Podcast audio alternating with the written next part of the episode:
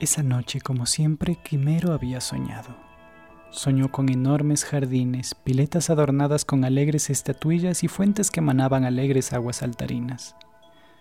Quimero había soñado con gansos totalmente blancos y enormes sobre los que volaba por tierras mágicas junto a su hermano. Uno de los gansos le dio como regalo una de sus hermosas plumas blancas al enano. El pequeño la sostenía lleno de emoción mientras cruzaban valles desiertos e interminables precipicios.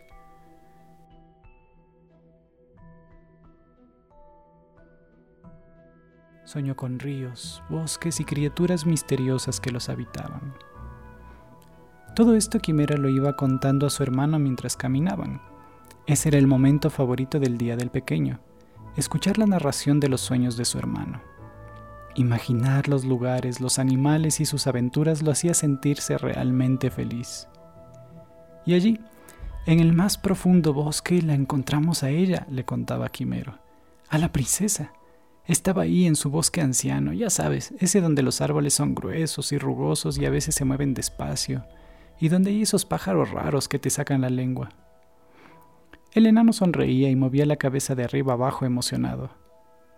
Después de enseñarles las espadas que conseguimos donde los peces afilados, nos dio un té burbujeante que sabía como a coco y piña. No era tan dulce, pero estaba riquísimo. Yo también tomé té. El enano hablaba con esperanza. Cuando Quimero soñaba que estaba con él en sus sueños, eran los favoritos del pequeño. Tomaba estos relatos como si en verdad le hubiesen pasado y los incorporaba a sus propios recuerdos. Sí, te gustó porque tomaste dos. También había de esos pasteles de cereza y te comiste un montón. ¡Qué bien! Me encantan esos pasteles con los pedacitos de frutas. Eh... El enano se quedó en silencio de pronto y se acercó al oído de su hermano, haciéndolo agacharse a su altura. ¿De qué color son las cerezas? preguntó. Quimero acercó su mano a la oreja del pequeño y le susurró algo. Sí, eso. Me encantan esos pasteles con pedacitos de frutas rojas. El enano estaba muy satisfecho por lo que acababa de decir y hasta parecía que se relamía con el sabor imaginario que tenía de esos pasteles. Luego jugamos una partida de damas descalzas. Los dos hicimos equipo contra la princesa y el búho tortuga. Estuvo súper divertido porque casi, cuando una se escapa corriendo, el búho tortuga se asustó y le regó su té sobre las fichas, que se enojaron mucho porque sus vestidos se mojaron. Hasta él se quedó riendo al final. El sueño de Quimero tuvo un final extraño y desalentador. La pluma blanca de su hermano se volvía roja y la sangre se aglutinaba en su raquis. Esta imagen dejó pensando mucho a Quimero, pero al final la apartó de su mente y decidió no contarle ese detalle a su hermano. El sueño era demasiado hermoso como para dejarse obnubilar por eso. Entonces la seguí por un claro del bosque, y allí había un trono hecho de raíces y hojas. Salía del suelo como si fuera un árbol, a Quimero también le encantaba contar sus sueños, y me dijo que siempre que pueda deje una pluma en su ventana.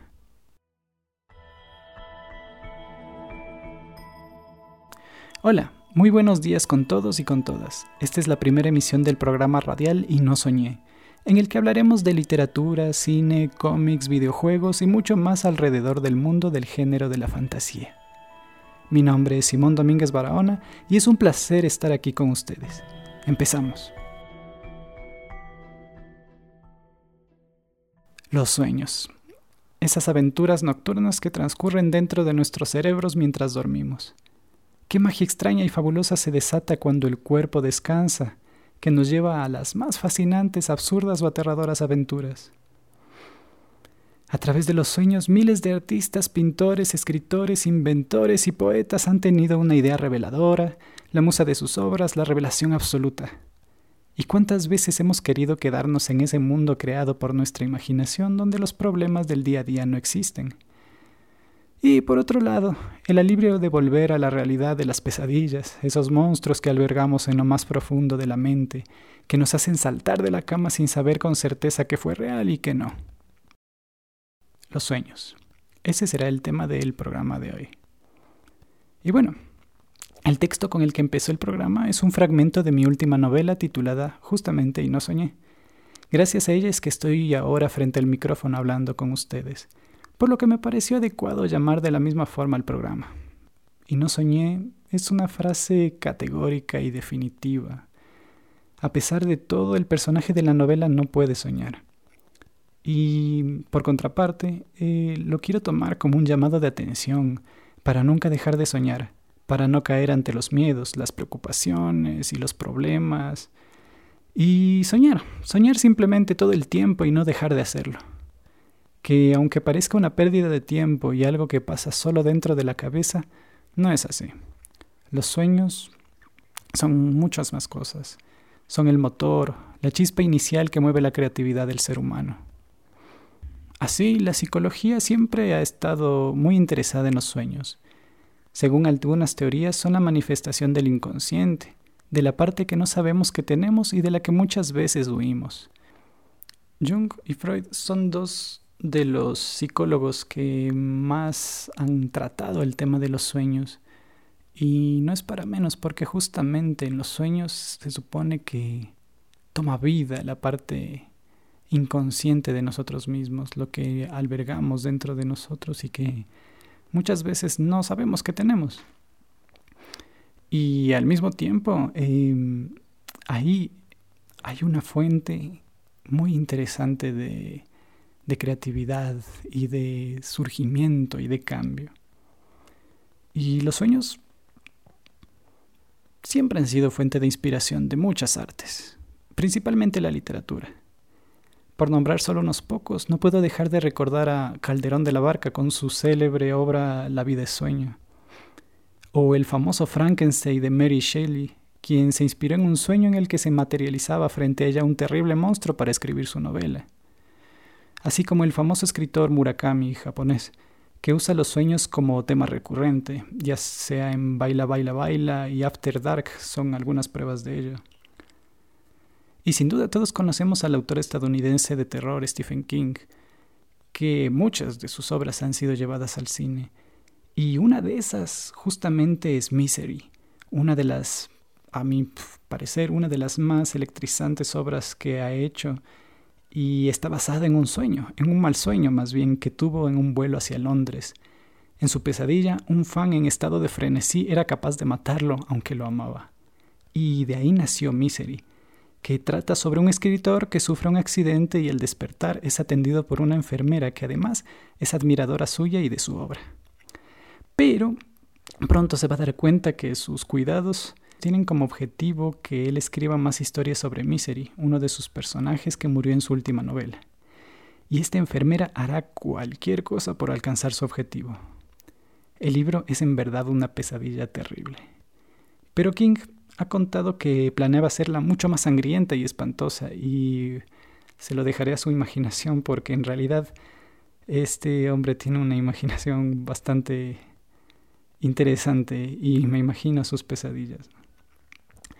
Pero bueno, esta novela tuvo, como les decía, una excelente adaptación al cine en 1990, y su legado fue tan fuerte que hoy en día se habla del efecto Misery, en el que las audiencias obligan por distintos medios, eh, regularmente acosos en redes sociales y demás, para que lo que ellos quieren eh, se cumpla en las series literarias o televisivas. Y según algunos entendidos, esto es lo que le sucedió con a la última temporada de la serie de televisión Juego de Tronos basada en la saga de fantasía oscura de George Martin, Canción de Fuego y Hielo.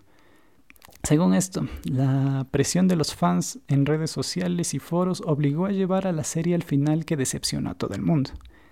Esto también se debe a que los guionistas tuvieron que terminar la serie cuando aún no se publicaba el último libro de la saga, y eso de tratar de hacer feliz a todo el mundo generalmente no llega a buen puerto. Y a mí me parece que en realidad algo de esto es verdad. Y ya que estamos hablando de cine, este arte no ha dejado de hablar de los sueños desde su nacimiento. Desde ocho y medio de Fellini, pasando por Blue Velvet de Lynch, hasta la ciencia ficción de Nolan en Inception. La lista es infinita, pero quisiera detenerme un momento en Michel Gondry. Este director, que se lo recomiendo muchísimo, añade su toque artístico y estético a cada una de sus obras que de por sí adquieren una estela onírica maravillosa y melancólica.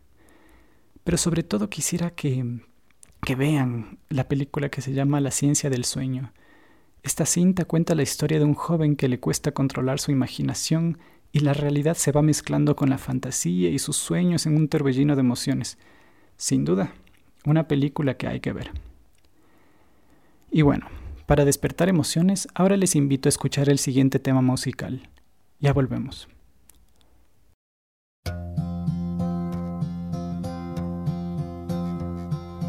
Yesterday, all my troubles seem so far away. Now it looks as though they're here to stay. Oh, I believe in yesterday.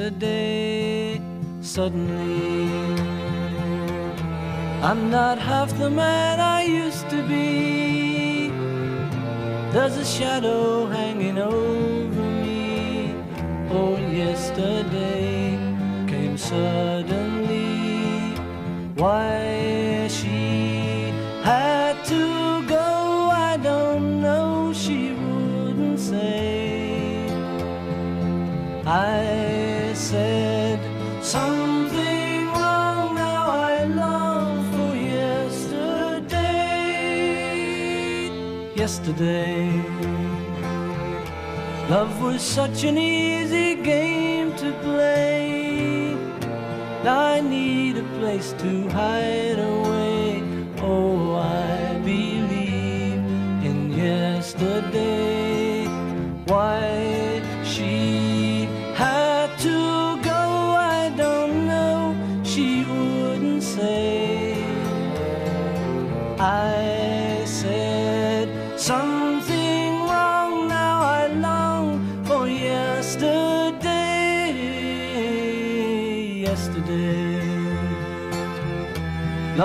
Such an easy game to play. I need a place to hide away. Oh, I believe in yesterday.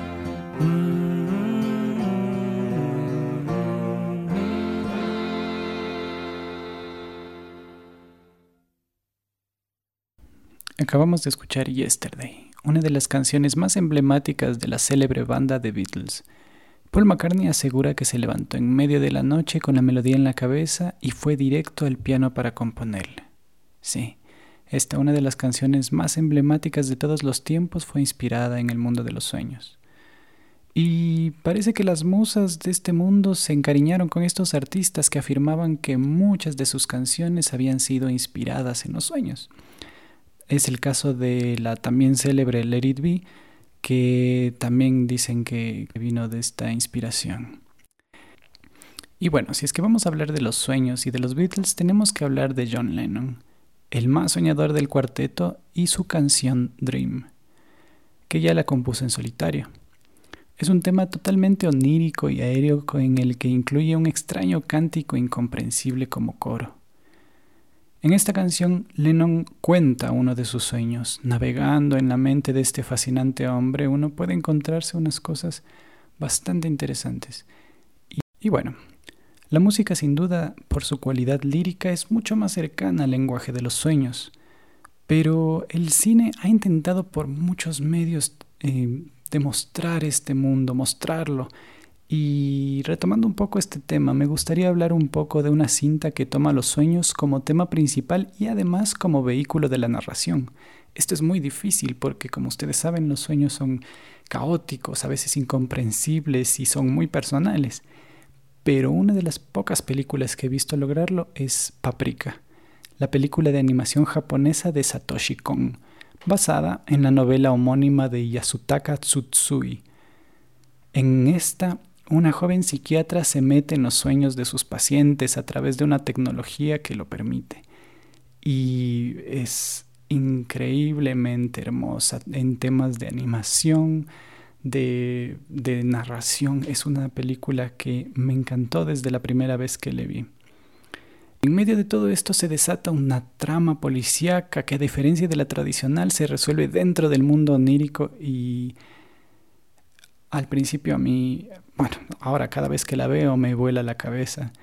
Y he de admitir que de hecho ni la primera ni la segunda vez que la vi la entendí. Era tan extraña, pero tan fascinante a la vez. Y a pesar de no haberla entendido por completo, me sentí como atrapado por esta película. No entendía por qué. Y de verla varias veces fui entendiendo algunas cosas que me iba mostrando el, el autor. Y ahí uno entiende la importancia del arte dentro de, de una narración, de cómo se cuentan las cosas. Los entramados y la maestría del autor para mostrar de forma certera el mundo de los sueños es algo que me ha dejado a mí con muchas incógnitas, sobre todo de cómo llegar a contar una narración de esa forma.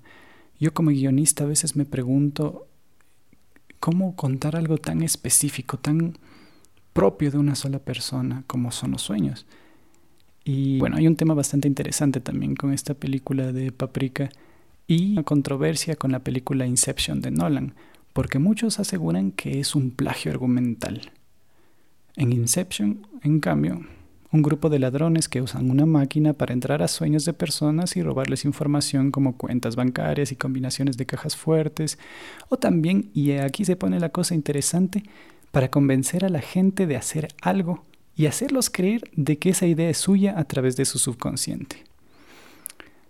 Aparentemente las tramas son un poco diferentes, pero las tienen como congruencias que único que puedo hacer al respecto es invitarlos a ver ambas películas y que ustedes opinen. Estaré ansioso de saber sus opiniones al respecto. Los invito a comentar en mi fans page de Facebook en la que podremos seguir conversando sobre estas películas u otras que estén basadas en los sueños. En esta red social me podrán encontrar como Simón Domínguez Barahona. Más eh, pondré una copia de, de este programa de radio en forma de podcast ahí.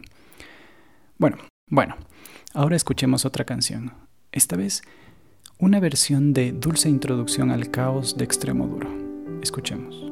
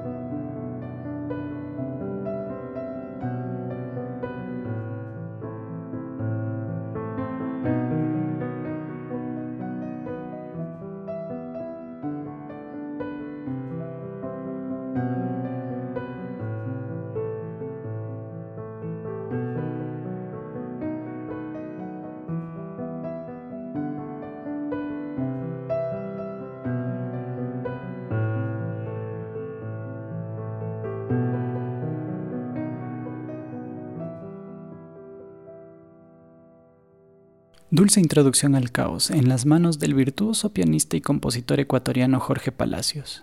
Si les ha gustado esa pequeña muestra, los invito a seguirlo en su Instagram, que es JorgePS87, todo seguido. JorgePS87 lo pueden encontrar en Instagram. Les invito a seguirlo. Este talentoso músico, todo lo que topa lo transforma en arte. Sin duda les encantará su trabajo tanto como a mí. Yo a él lo conocí en el mundo de las tablas, por lo tanto, de los sueños. Acababa de escribir por encargo una obra de teatro y me lo presentaron como el músico que compondría el ambiente sonoro de la obra. Y desde el momento que vi los resultados entendí que era un hombre que vive del arte y de los sueños. En verdad síganlo, no se defraudarán. Y bueno, los sueños son tan fascinantes que hasta pertenecen a panteones de mitologías alrededor de todo el mundo.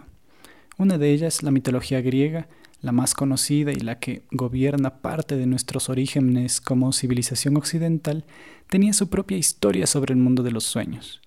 La figura más representativa de los sueños en la mitología griega es sin duda Morfeo. Pero hay algo bastante interesante aquí porque él es hijo de Hipnos, pero al mismo tiempo es como su avatar, su representación física. Hipnos es el sueño en sí, y él, junto a Nix, que es la diosa de la noche, tuvieron varios hijos, y estos son los Oniros. Pero el principal de ellos, en la mayoría de las, de las teologías antiguas, es Morfeo. Y es bastante interesante porque el hijo de la noche y de los sueños es el que transmite el cambio y las musas. Y esto me olvidé de decirles, pero Morfeo, la palabra, en su origen antiguo significa cambio o el que cambia. ¿Por qué? Porque se suponía que Morfeo llegaba al mundo, ah, llegaba a cada persona, la llevaba a dormirse, a descansar, y le presentaba estas imágenes dentro de su cerebro, pero era él quien estaba ahí personificando a sus seres queridos. por eso viene su nombre que significa el que cambia. Y bueno, en la mitología, Zeus castiga a Morfeo por revelar secretos celestiales a los mortales.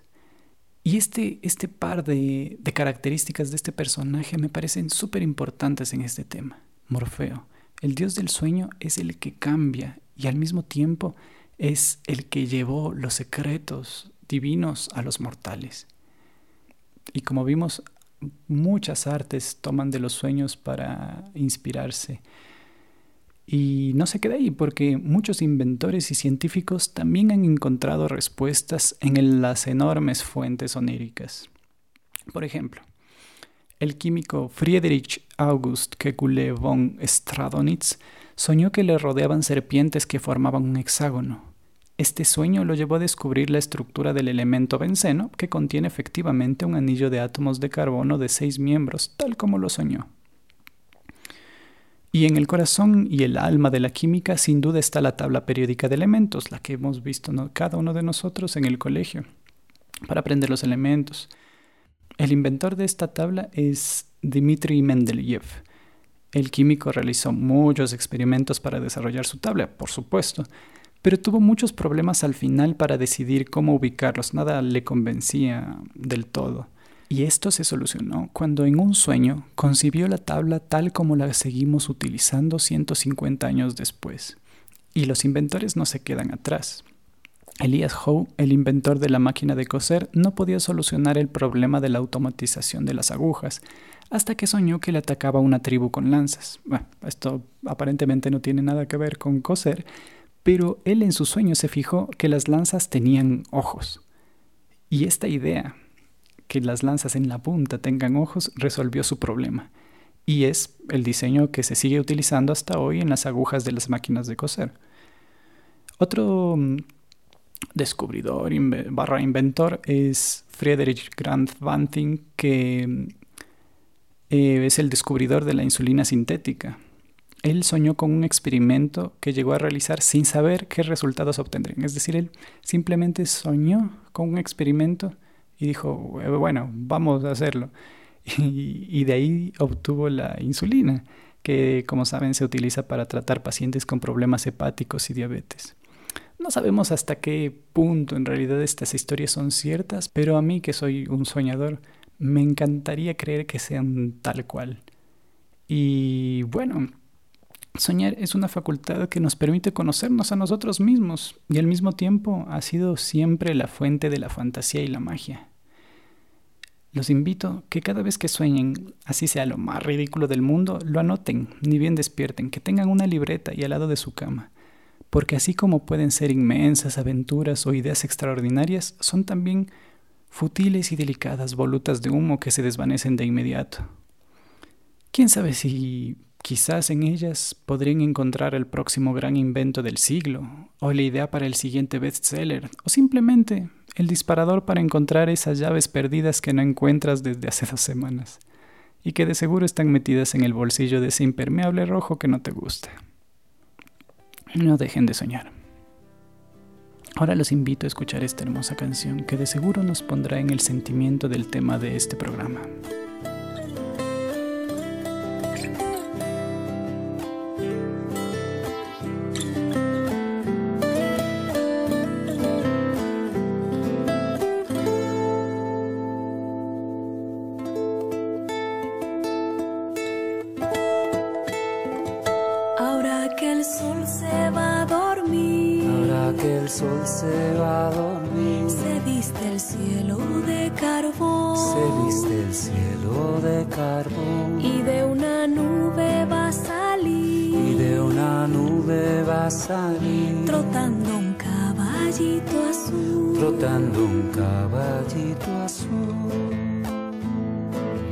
Toro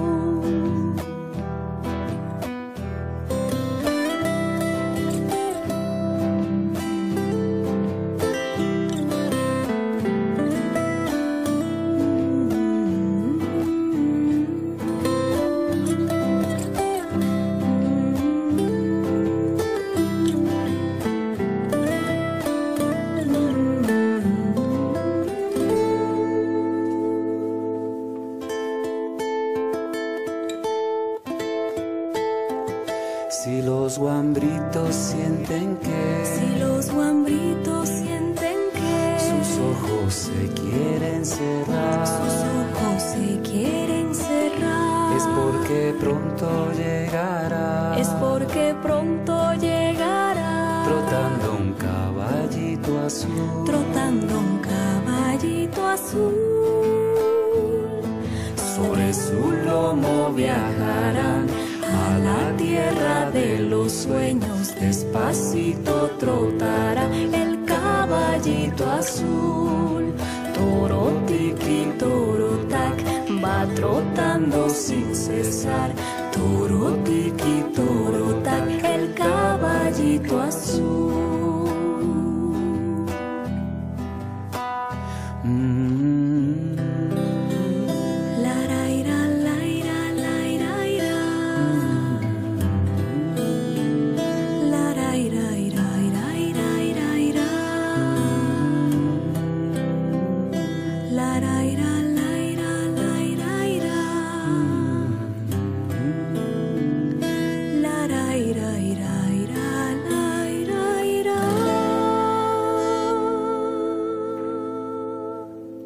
Caballito azul, tema de Alex Alvear y con la voz de Mariela Condo.